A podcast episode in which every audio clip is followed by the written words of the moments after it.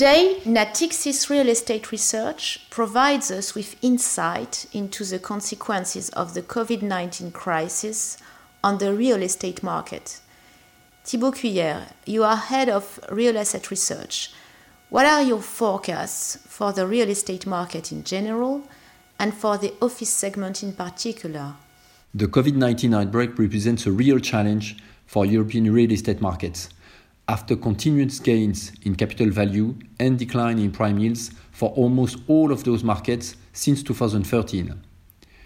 Indeed, the fast expansion of the coronavirus worldwide has forced governments to take deep containment measures, leading to unseen drops in GDP for European countries in 2020 since at least 1945.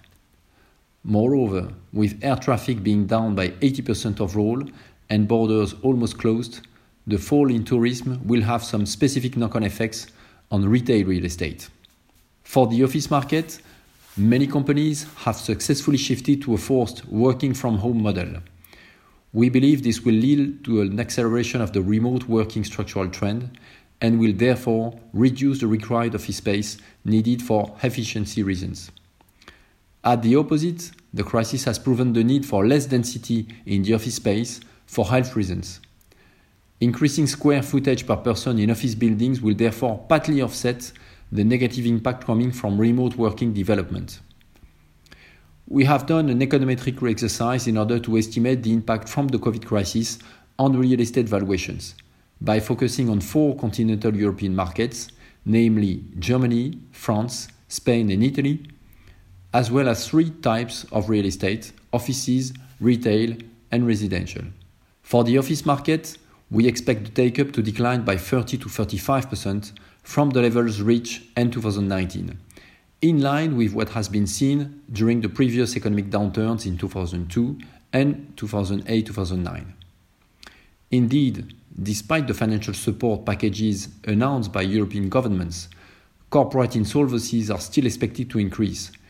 Euler Hermes forecast an 8% increase, for instance, in France in 2020 while the Coface expects a 25% increase in insolvencies worldwide and 18% in Western Europe.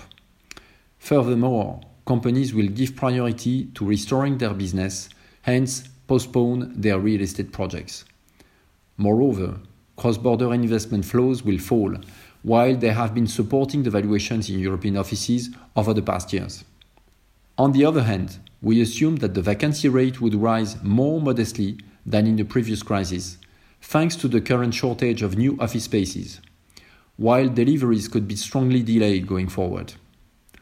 All in all, we expect European offices to suffer significant drops in capital values until end 2021.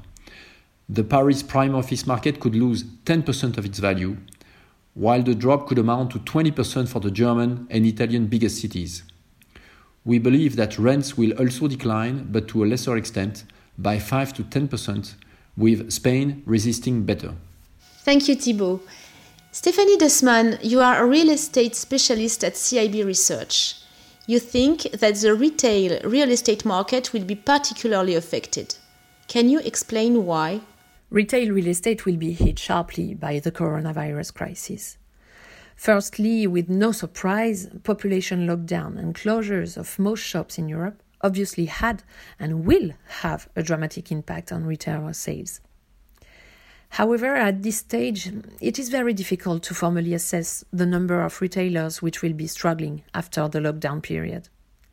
Reopening phases vary from a country to another, and no one knows if and when the retail business will be able to run properly and recover totally.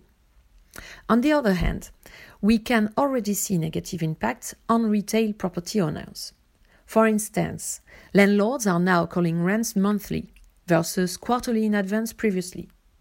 In addition, the French government has encouraged retail property companies to cancel rents for a period of three months for very small companies whose shops had to close.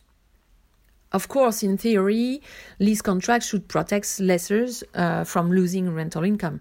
But what we currently see is that many tenants, even large international retailers, are already requesting some rent discounts or asking for turnover based rents during the business restart phase.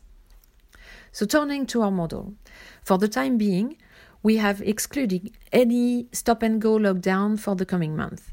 As a result, we assumed a 15 to 20% drop in overnight stays in 2020 for big European cities due to the collapse of tourism flows. We also expect a fall in private consumption around 5 to 10% based on Natixis economist forecasts. As a result, we expect significant yield expansions for all retail real estate markets over 2020 2021, especially for shopping centers. And the more periods of lockdown there are, the worse capital value will be affected. According to our models, prime yield expansion in high street could go from plus 50 basis points in Spain up to 130 basis points in Italy, implying up to 30% drop in capital values for the latter. As far as shopping centers are concerned, we expect prime yields to increase between 90 basis points in France up to 180 basis points in Spain. On the longer term, as for offices, some trends will accelerate and others will emerge. The future of physical retail again raises questions such as will social distancing become the new normal in shops? And how to do shopping while respecting these new rules? Retailers, together with their landlords, will have to adapt and to be creative to attract people back into their malls, for instance. Otherwise, e commerce will definitely take a great leap forward. What will suffer the most will continue to be assets anchored to poor quality retail offer in not so great locations.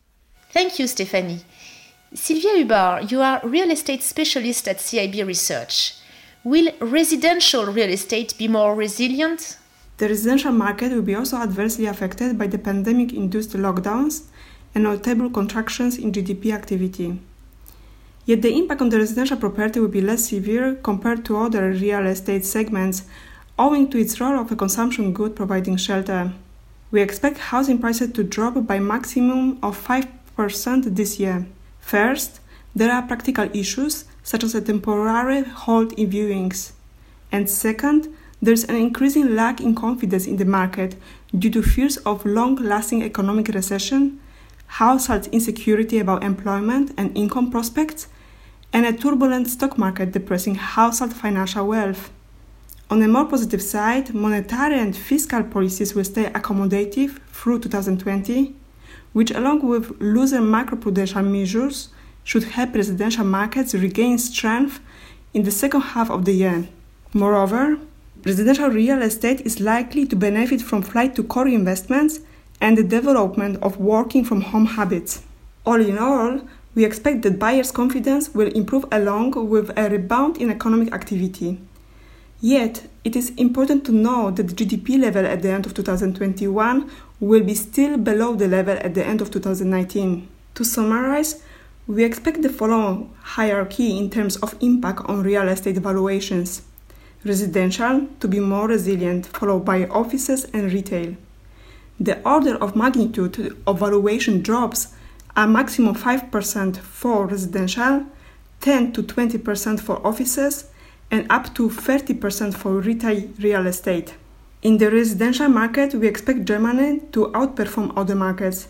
In contrast, we see the office sector to outperform in Paris, while office properties in Italian and German cities will underperform. Meanwhile, in the retail sector, we expect Spain to outperform, particularly in high street, and Italy to underperform. Thank you, Sylwia, Stephanie, Thibaut, for your analysis.